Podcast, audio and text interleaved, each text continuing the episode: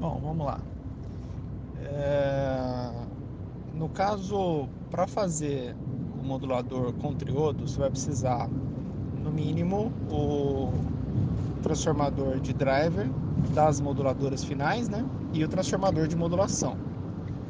O driver, ele é um tanto enjoado porque ele tem que obedecer a relação de impedâncias que você precisa ali e essas impedâncias você vai calcular usando aqueles métodos, os métodos gráficos lá do, do manual TT4 da RCA.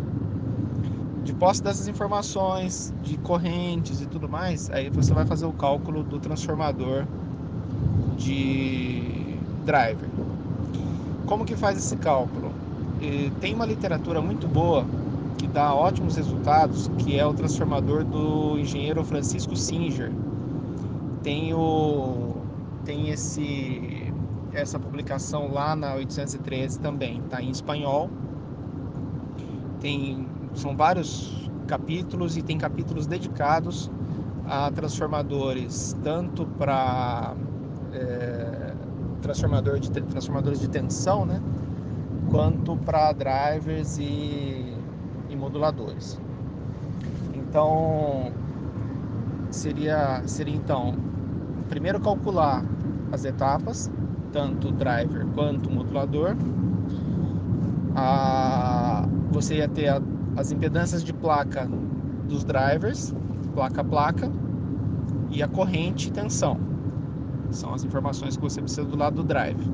Depois você precisa a tensão necessária de excitação do lado dos moduladores, né?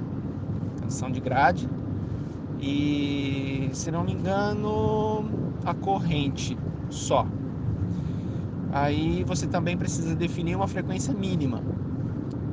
O, a frequência mínima ela vai impactar no cálculo em relação à seção do núcleo. Então, quanto mais baixa a frequência, mais área de seção transversal do núcleo você vai precisar. Então, mais volume de núcleo para caber aquela quantidade de linhas e linhas magnéticas e não saturar.